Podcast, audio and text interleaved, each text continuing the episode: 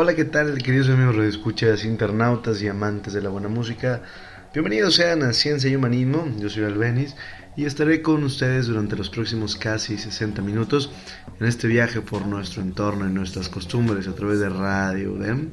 Y bueno, pues en Monterrey casi siempre hablamos de la temperatura con las personas que recién conocemos casualmente como los taxistas o para romper el hielo entre los vecinos o en la tienda. Y no sé si a ti, pero al menos a mí, siempre me ha venido la idea de poder controlar la temperatura de mi cuerpo con la mente y pues, pues, ¿qué creen? Que me encontré con que sí es posible.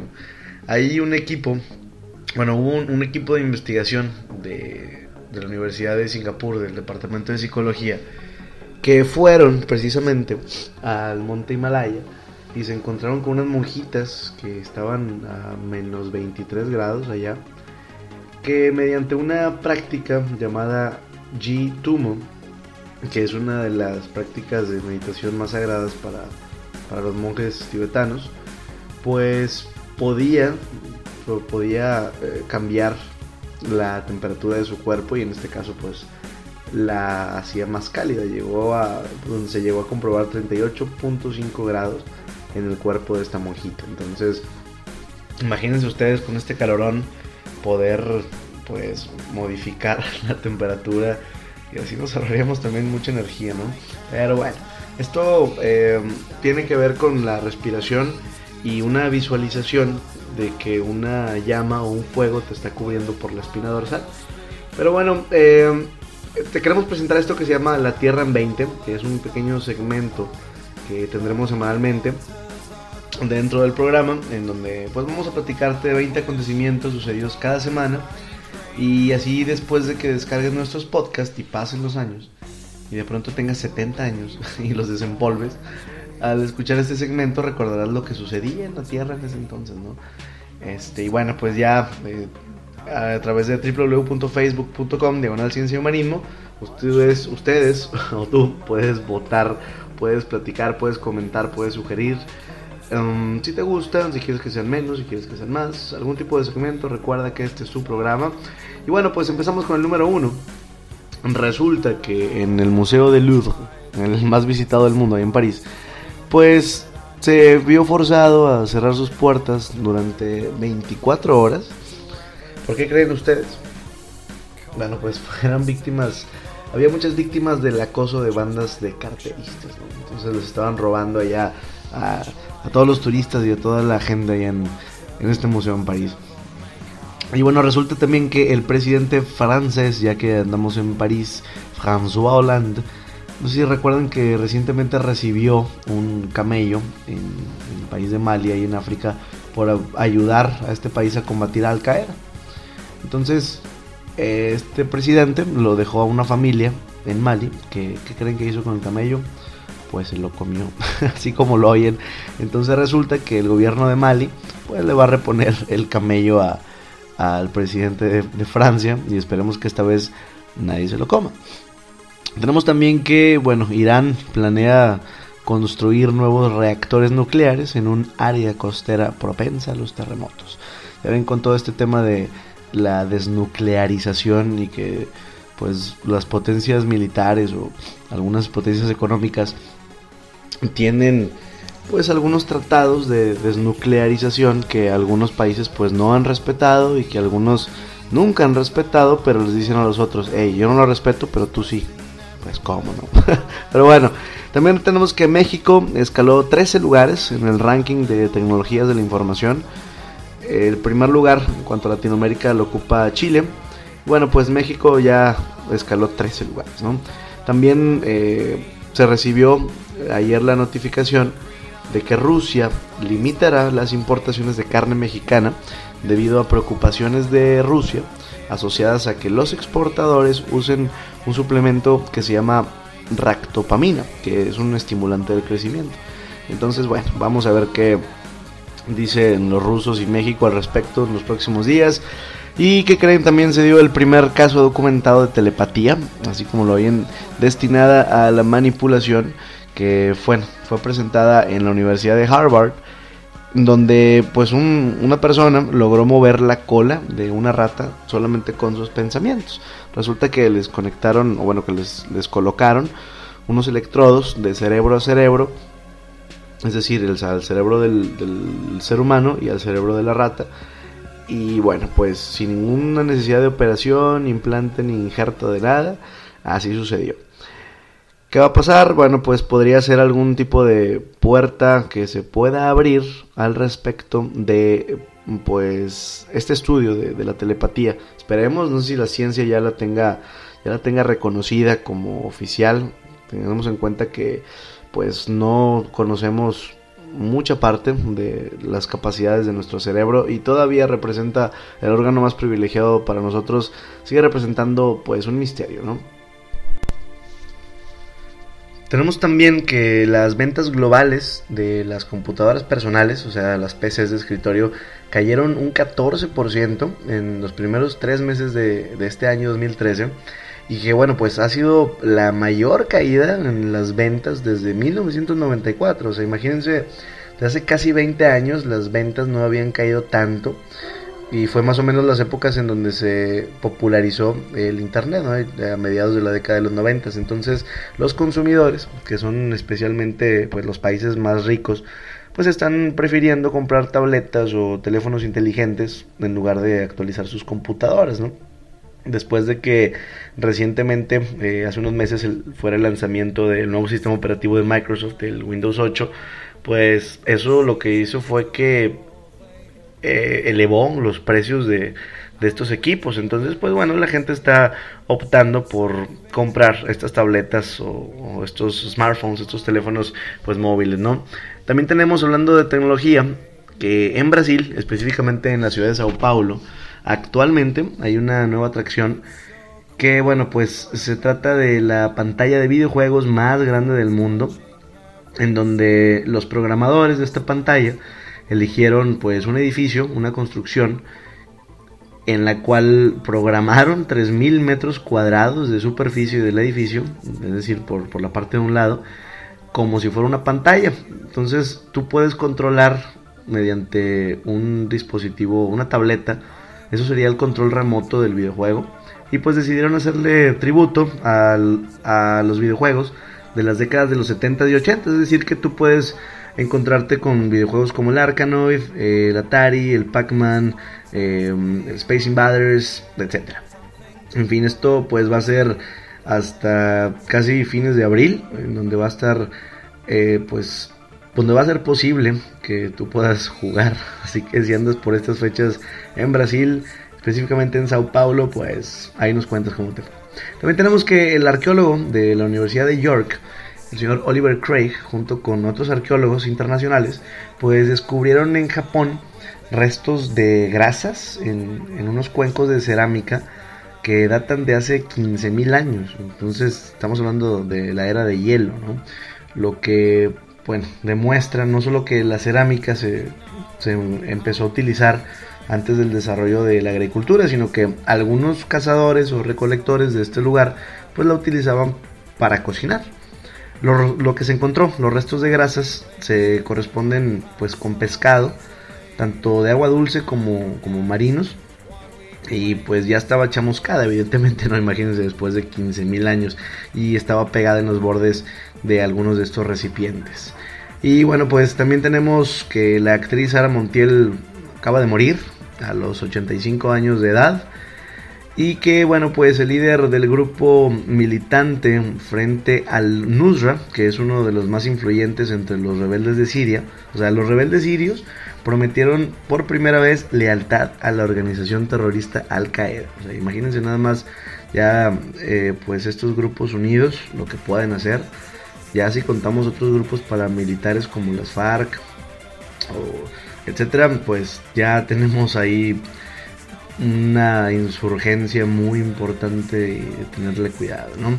También tenemos que una de las lanzadoras de misiles norcoreanas, como lo platicábamos la semana pasada, no sé si escuchaste eh, el sábado pasado, Ciencia y Humanismo estuvimos hablando acerca del conflicto militar y político que actualmente pues está teniendo Estados Unidos con Corea del Norte, China, Rusia, Corea del Sur, Japón y muchos países que están también ahí metidos y pues resulta que está en posición de ataque uno, uno de estos lanzamisiles, ¿no?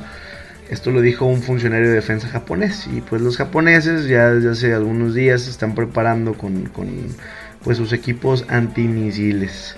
Entonces también tenemos que, según expertos, y luego de que China ocupara recientemente el primer lugar como potencia mundial, lo que está haciendo Estados Unidos, su comportamiento en este conflicto entre las Coreas, tiene pues como verdadero objetivo aumentar su presencia en la zona y asediar a China. Entonces esto fue lo que opinaron analistas internacionales. En la número 14 tenemos que, basándose en la teoría de los ciclos largos de la actividad económica, la Tercera Guerra Mundial podría empezar en los próximos 10 años. Así que bueno, esto fue según un académico ruso que esperemos que se equivoque porque a nadie nos gustan las guerras, o bueno, a nadie de nosotros. Ya otras personas ya ven que lo hacen por por deporte y por tener más poder y poder y dinero y dinero y petróleo y petróleo, pero bueno, la Comisión Europea opina que los desequilibrios macroeconómicos de España son excesivos e impedirán la recuperación del país indefinidamente. Malas noticias para los españoles, malas noticias para la península ibérica y pues para varios países que también están pues sufriendo este este colapso económico. Tenemos también a Chipre con sus reservas de oro que las está utilizando para poder salir de este rezago. Y bueno, en el número 16 tenemos que un raro pez prehistórico con dos aletas cerca de su cola, pues ha dado pistas sobre el paso del agua al medio terrestre de los primeros animales. Con este descubrimiento, pues nosotros podríamos tener en, en unos meses más, esperemos, algún tipo de nueva eh, teoría o algún, algún ensayo, algún comunicado al respecto de la evolución. Ya ven que pues no es muy común encontrarse con especies nuevas, ¿no? Y pues es muy posible que este pez, que lo llamaron Euphanerops, sea la primera criatura en el planeta que haya evolucionado hacia la formación de, de los miembros traseros. Entonces, pues que en este caso eran aletas. Entonces vamos a ver qué es lo que, lo que sucede con, pues, con este tema, ¿no? En el número 17 tenemos que los cambios medioambientales pueden causar una evolución rápida en las especies para que pues desarrollen características que les permitan sobrevivir en, en, nuevas condiciones. Esto fue demostrado por un estudio publicado en la revista Ecology Letters. Entonces, para ti que eres fan del calentamiento global, es decir, si no sé, muchos ya pertenecen a, grupos verdes o grupos anticalentamiento global, por, sobre todo, bueno, lo esperemos que, sea la mayoría de ellos por cuidar al planeta, ¿no? Y por, por hacer algo pro. Pero hay algunos que lo hacen también por, por miedo y otros por cuestiones económicas.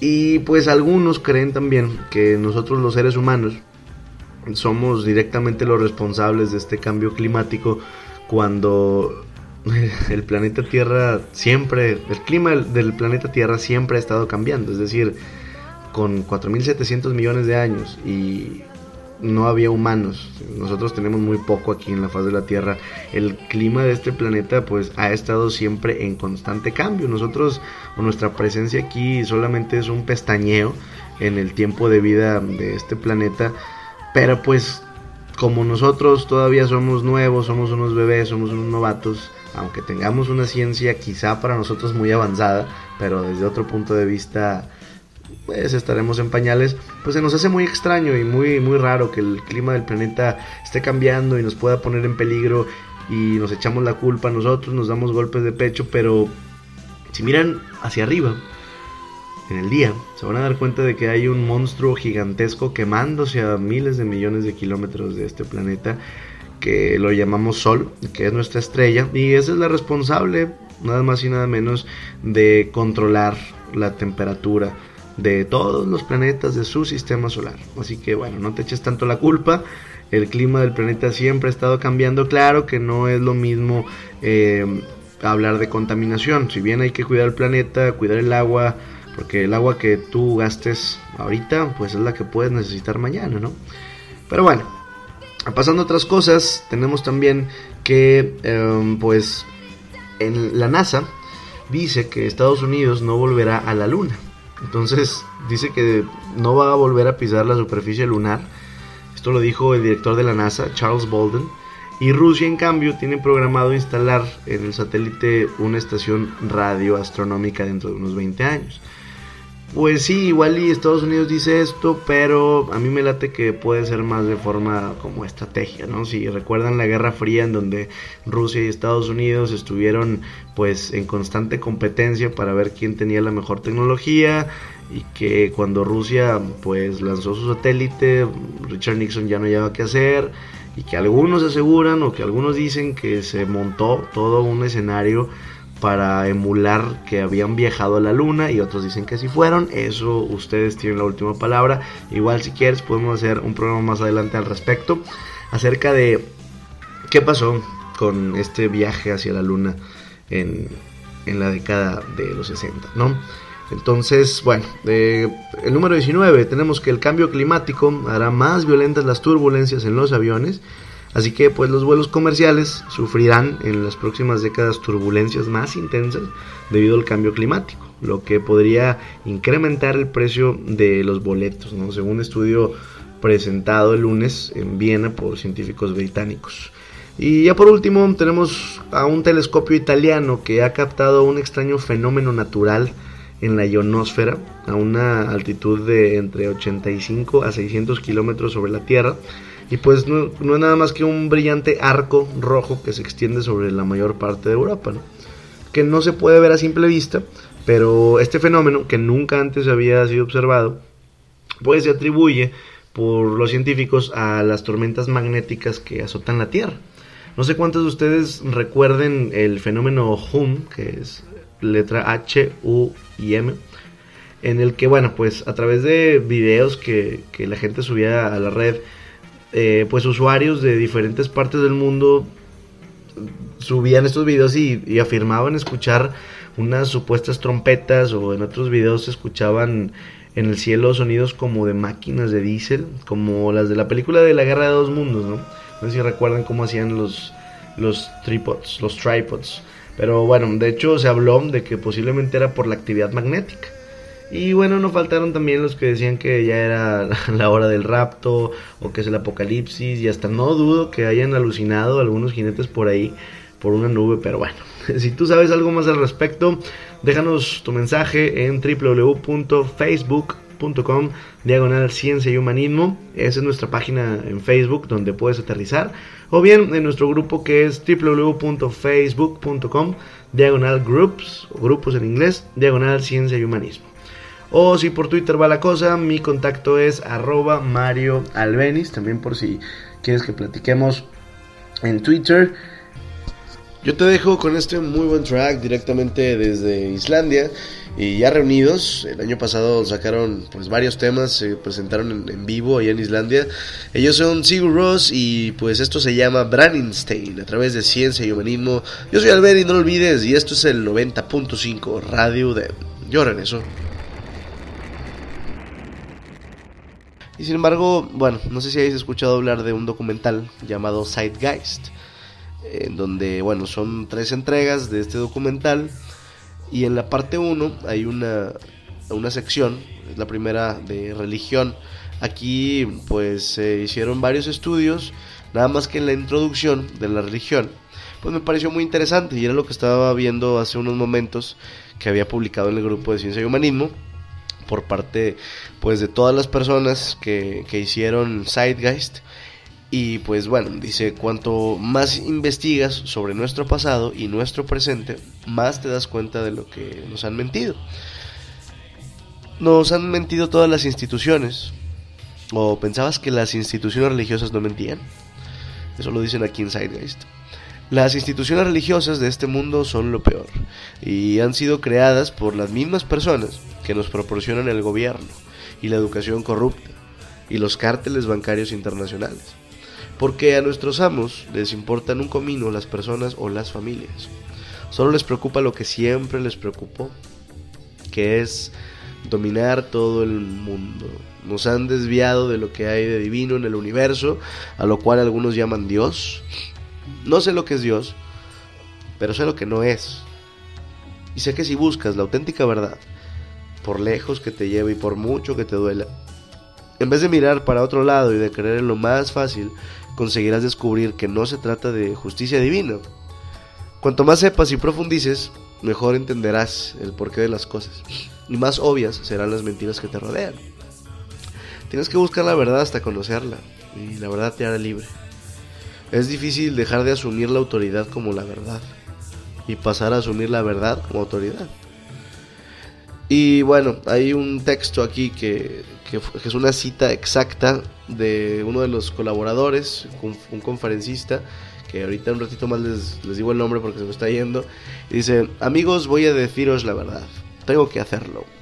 En cuanto a decir tonterías, a decir enormes y gigantescas andeses, el más grande campeón de todos los tiempos en falsas promesas y exageraciones es la religión. En efecto, la religión ha conseguido convencer a la gente de que hay un hombre invisible que vive en el cielo, que ve todo lo que tú ves, en cada instante del día. Y el hombre invisible tiene una lista peculiar de 10 cosas que no quiere que hagas.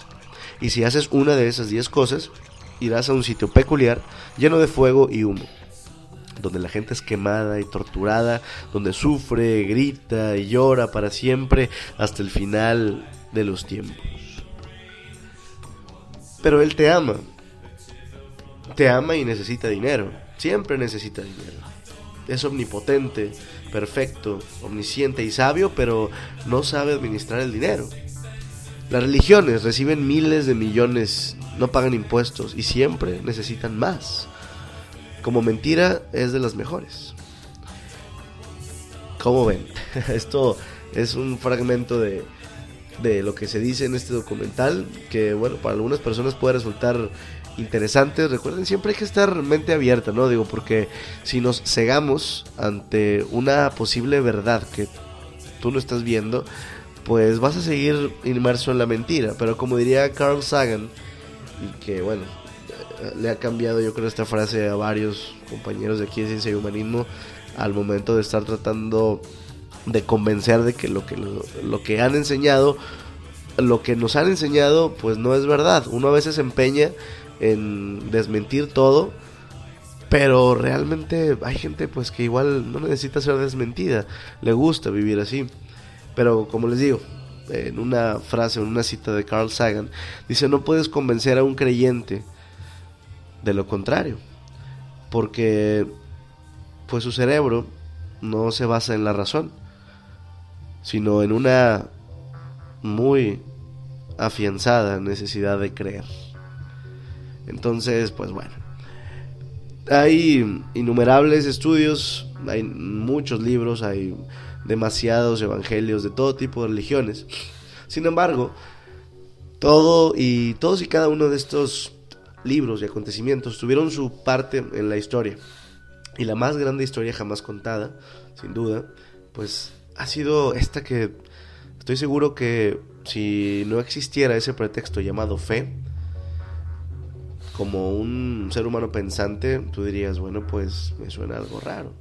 Pero vamos a ponértelo de esta forma. Imagínate al Sol. Desde el año 10.000 antes de Cristo se conservan muchos de objetos y escritos que muestran mucho respeto y adoración al Sol. Y es fácil entender el porqué. Digo, cada mañana el sol trae luz, calor y seguridad, protegiendo al hombre del frío y de los depredadores nocturnos. Las antiguas culturas sabían que sin el sol las cosechas no iban a crecer y la vida no iba a ser posible. Entonces, por estas razones, el sol ha venido siendo el objeto más adorado de todos los tiempos. Las estrellas también se conocían desde hace mucho tiempo y el estudio de, de estos astros pues les permitió a nuestros antepasados prever y reconocer acontecimientos que ocurrían cada mucho tiempo, como los eclipses y las lunas llenas. Entonces catalogaron grupos de estrellas bajo el nombre de constelaciones. Ahora eh, me gustaría, si tienes la oportunidad de ingresar ahorita en este momento a www.facebook.com diagonal ciencia y humanismo o que pongas en algún buscador la cruz del zodiaco, Si no, pues lo puedes hacer un poco más tarde, pero quiero que te imagines esto, una cruz del zodiaco, es decir, una adjunta, es decir, sí, bueno, un vertical y horizontal, adyacente, bueno, ya se me olvidó las clases de estadística, ¿no? Pero bueno, de cálculo, mira. una de las imágenes que les quiero presentar aquí es esta, la cruz del zodiaco, que es algo muy conceptual, algo muy antiguo en la historia del ser humano, pero esta imagen muestra el paso del sol por cada una de las 12 principales constelaciones en el transcurso del año. También incluye los 12 meses del año, las cuatro estaciones, los solsticios y los equinoccios. Ahora bien, la palabra zodiaco viene del griego y expresa que los nombres de las constelaciones eran antropomórficos, o sea, personificados en individuos o animales. Es decir, las antiguas civilizaciones seguían al sol y las estrellas y utilizaron mitos simbólicos de personificación para ayudarles a recordar su posición. Así sería más fácil encontrarlas, ¿no? Entonces, el sol, en calidad de portador y salvador de la vida, era personificado como el representante del creador invisible, o sea, Dios. Le llamaban sol de Dios o la luz del mundo, el salvador de la humanidad, y las doce constelaciones simbolizaban las etapas del viaje del Sol de Dios. Sus nombres aludían a los hechos naturales que ocurrían durante ese periodo del año. Por ejemplo, Acuario, que era el portador del agua, personificaba el periodo de lluvias primaverales. Pero vámonos un poco más adelante en esta historia y un poquito más atrás en la historia actual del cristianismo. Vamos a presentarte a Horus. Horus, no sé si hayas escuchado hablar de él, era un dios del sol de Egipto del año 3000 a.C. Entonces, es el sol con forma antropomórfica y su vida se compone de pues alegorías mitológicas relacionadas con su posición en el cielo. Pero gracias a los jeroglíficos sabemos pues mucho sobre este Mesías solar. Entonces así Horus, siendo el sol o la luz, tenía como enemigo a Set, que era la personificación de la oscuridad o de la noche. Y metafóricamente hablando, cada mañana Horus vencía la batalla contra Set, mientras que por la tarde Set vencía a Horus y le enviaba de vuelta al mundo subterráneo. Entonces, es importante eh, remarcar que oscuridad contra luz o el bien contra el mal siempre han sido las dualidades mitológicas más referenciadas y siguen siéndolo hoy en día. Y la vida de Horus se resume así. Horus nació el 25 de diciembre de la Virgen Isis Mary. Su lugar de nacimiento fue señalado por una estrella del este, la cual fue seguida por tres reyes que deseaban encontrar y adorar al nuevo Salvador. A los 12 años era un inquieto niño maestro. A los 30 años fue bautizado por un hombre llamado Anup y comenzó a predicar. Horus viajaba junto a 12 discípulos e hizo milagros como curar a los enfermos y caminar sobre el agua. Horus era conocido por muchos nombres, como la verdad, la luz, el sagrado Hijo de Dios, el buen pastor, el Cordero de Dios y muchos otros. Después de haber sido traicionado por Tifón, fue crucificado y enterrado. Y tres días después, Horus resucitó. Estos rasgos de Horus, originales o no, se han extendido a muchas culturas del mundo y aparecen en muchas otras divinidades. Por ejemplo, si seguimos los mismos patrones mitológicos, tenemos a Atis de Frigia, que fue en Grecia en 1200 a.C. Nació de la Virgen Nana el 25 de diciembre, fue crucificado y enterrado y resucitó al tercer día. Krishna de la India, 900 años antes de Cristo, nació de la Virgen de Baki, una estrella del este anunció su llegada, tenía discípulos, hizo milagros y tras su muerte resucitó. Dionisios de Grecia, 500 antes de Cristo.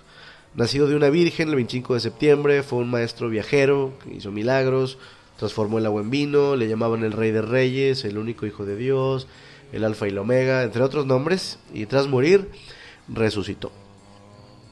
Mitra de Persia, 1200 antes de Cristo. Nacido de una virgen el 25 de diciembre, tenía 12 discípulos, hizo milagros, a su muerte fue enterrado y resucitó al tercer día.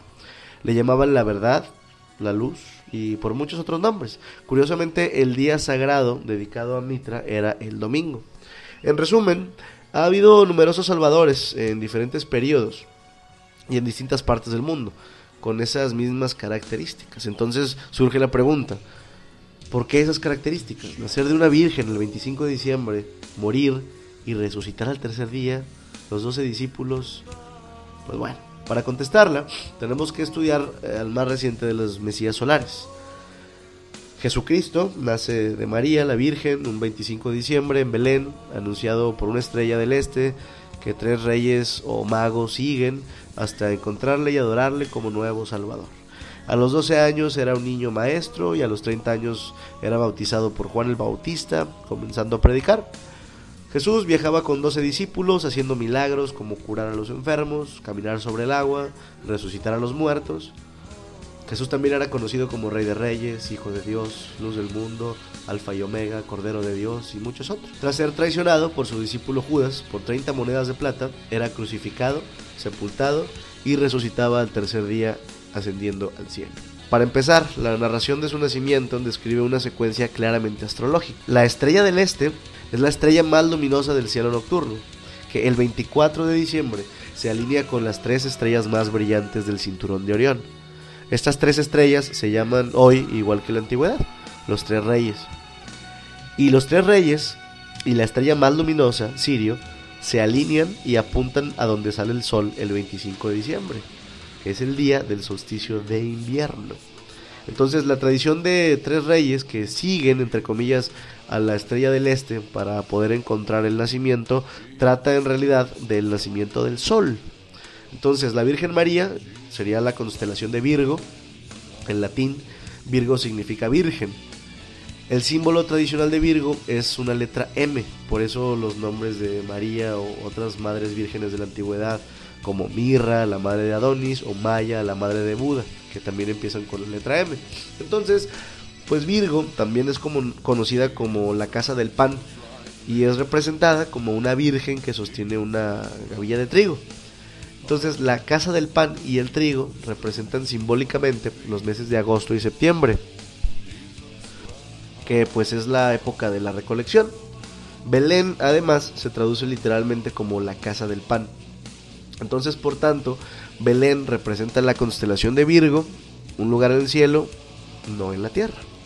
El 25 de diciembre es importante porque tiene lugar el solsticio de invierno. Entonces, entre el solsticio de verano y el de invierno, los días son cada vez más cortos y fríos.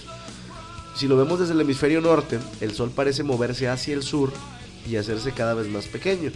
Los días más cortos y el fin de la cosecha, entonces se aproxima el solsticio de invierno, simbolizan para nuestros ancestros la llegada de la muerte, o sea, la muerte del sol. El 22 de diciembre se completa la muerte del Sol. Entonces, como el Sol se mueve hacia el sur durante seis meses, ese día se encuentra en su punto más bajo en el cielo. Y entonces ocurre una cosa muy curiosa.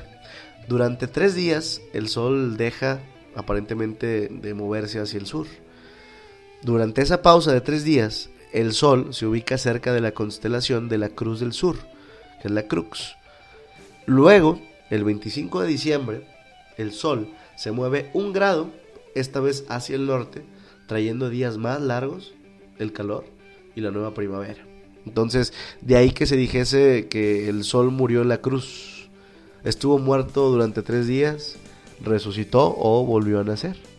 Por esa razón, Jesús y muchos otros dioses del Sol comparten el relato de la crucifixión, la muerte de los tres días y de la resurrección.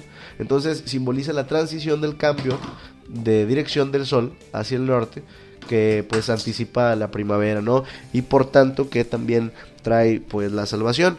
Sin embargo, la resurrección del sol se celebra en el equinoccio de primavera, o sea, en Pascua, porque desde el equinoccio de primavera, pues el sol logra vencer a las malvadas tinieblas, al ser el día más largo que la noche y a emerger pues la vida en, la primavera, ¿no?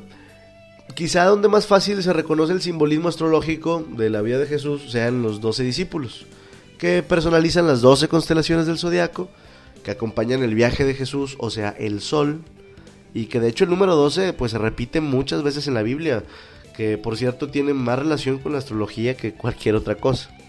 Entonces, volviendo a la cruz del zodiaco, eh, pues esta no solo era el instrumento que ayudaba a recordar la vida o la trayectoria del sol, de hecho llegó a ser un símbolo espiritual pagano cuya versión simplificada era como una cruz. Entonces, de modo que no es un símbolo cristiano, en realidad es la adaptación pagana de la cruz del zodiaco, lo que sería pues ese signo que, que utilizan muchos católicos o cristianos. Entonces por eso el arte cristiano antiguo siempre muestra a Jesús con su cabeza sobre la cruz, porque Jesús es el sol, el Dios sol, la luz del mundo, el Salvador resucitado, el que volverá de nuevo cada mañana.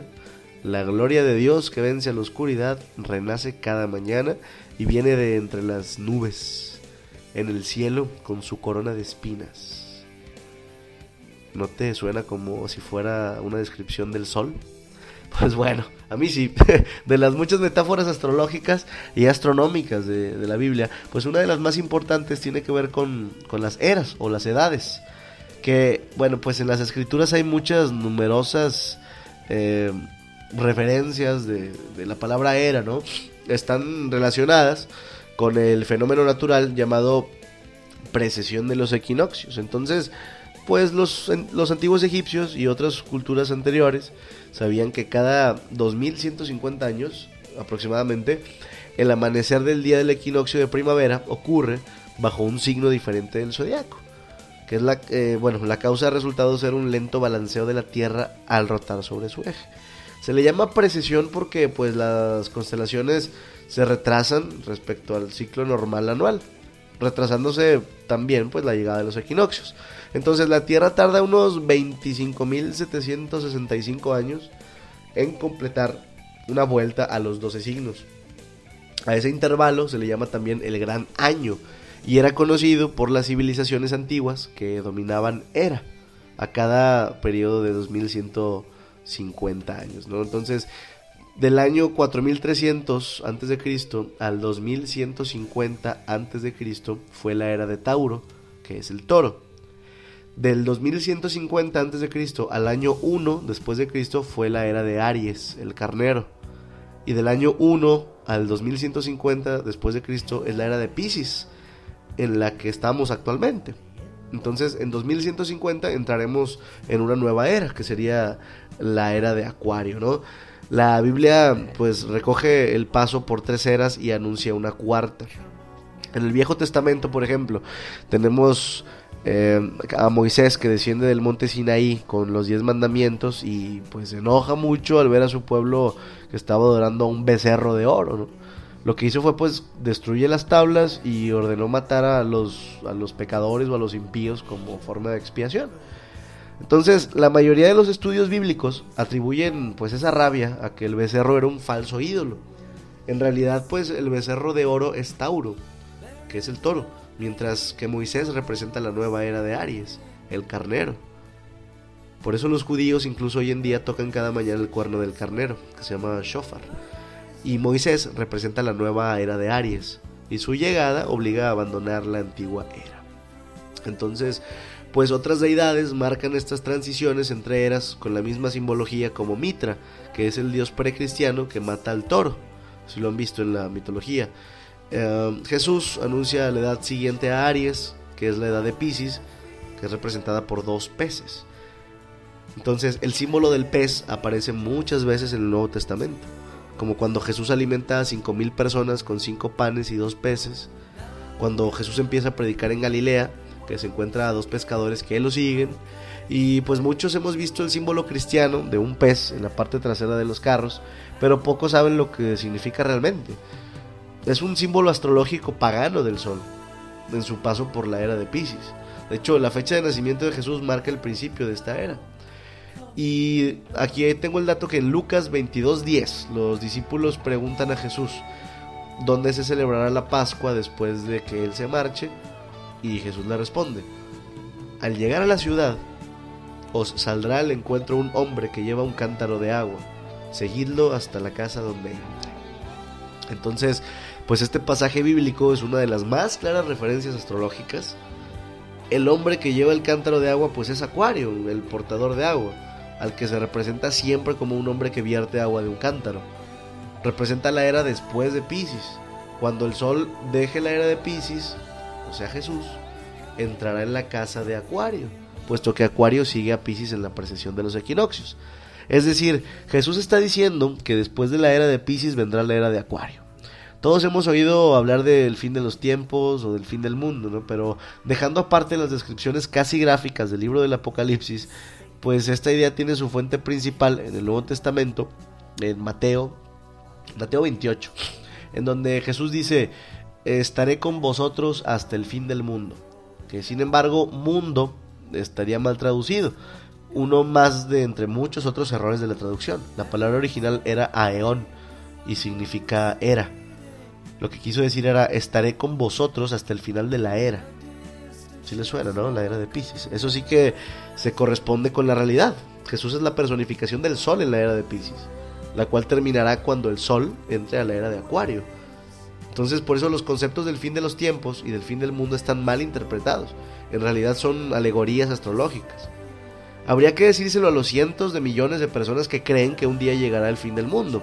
Es más, el personaje de Jesús, además de ser un híbrido literario astrológico, pues es un claro plagio de Horus, que es el dios egipcio del sol. Por ejemplo, hay grabados en las paredes del templo de Luxor, en Egipto, de hace unos 3500 años, con imágenes de la Anunciación, la Inmaculada Concepción y el nacimiento de Horus y su adoración. Las imágenes comienzan con, con anunciando a la Virgen Isis que concebirá a Horus. Y luego Nef, o sea el Espíritu Santo, deja preñada a la Virgen y tiene lugar el parto y la adoración. Entonces este es punto por punto el relato de la concepción milagrosa de Jesús. Entonces las similitudes literarias entre Horus y Jesús son sorprendentes. Y el plagio continúa. La historia de Noé y el arca pues también están tomadas directamente de la tradición antigua. El episodio del diluvio universal aparece en todas partes en todo el mundo antiguo, con más de 200 citas pues de, diversos periodos y épocas. Sin embargo, como fuente pues precristiana, pues basta detenerse en la epopeya de Gilgamesh, que fue escrita en el 2600 a.C. Entonces, esa historia épica habla de un diluvio universal enviado por Dios de un arca para salvar animales, e incluso del envío y posterior regreso de una paloma pero bueno, puntos en común, todos ellos con la historia bíblica, con la que existen además de otras semejanzas, ¿no? Otro caso de plagio, pues es la historia de Moisés, que se dice que Moisés, tras nacer, fue puesto en una cesta y dejando a la deriva en el Nilo, lo dejaron ahí para evitar que lo mataran.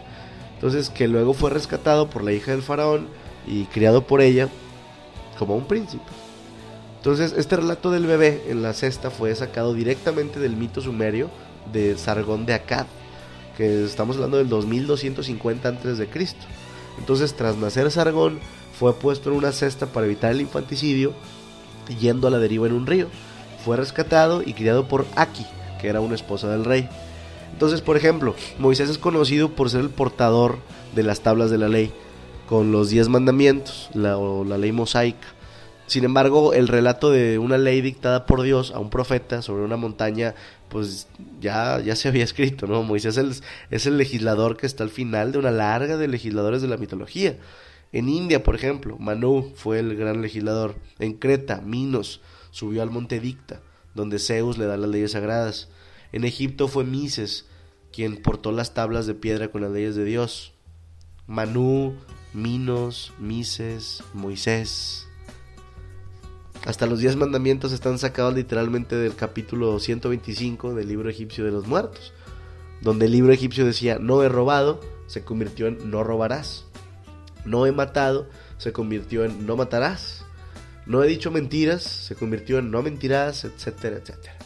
Entonces, en efecto, la religión egipcia es la base de la teología judeocristiana, bautismo, vida después de la muerte, juicio final, embarazo de una virgen, resurrección, crucifixión, arca de la alianza, circuncisión, salvación, la sagrada comunión, diluvio universal, Pascua, Navidad y muchos otros conceptos tienen un origen egipcio y muy anterior en el tiempo al cristianismo y al judaísmo. Entonces, San Justino Mártir, que fue uno de los primeros padres de la iglesia, en el año 150 después de Cristo, escribió, cuando decimos que Jesucristo fue engendrado sin unión sexual, que fue crucificado y muerto, que se levantó de nuevo y que ascendió al cielo, no estamos presentando nada nuevo o diferente de lo que ya creen los llamados hijos de Júpiter. Entonces en un escrito diferente San Justino dijo, nacido de una virgen, al igual que lo que ya creéis de Perseo. Entonces ellos ya sabían que eran refritos, ¿no? Es obvio que Justino y los primeros cristianos sabían lo parecido que era el cristianismo con las religiones paganas. Sin embargo, Justino tenía la solución. Adivinen cuál era. Pues echarle la culpa al diablo, ¿no? El diablo se había inventado todos los dioses paganos anteriores para confundirles cuando llegara Jesús. Los cristianos fundamentalistas son fascinantes porque sostienen que el mundo se creó hace mil, no, perdón, hace doce mil años. Al preguntarle a uno de ellos, ¿y los fósiles de dinosaurio? Responde, los fósiles de dinosaurio los puso Dios para poner a prueba nuestra fe.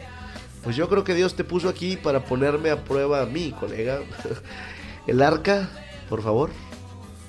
Pero bueno, la Biblia no es sino literatura híbrida astroteológica, al igual que los mitos religiosos anteriores, ¿no? Los relatos y características de un personaje se transfieren de uno a otro.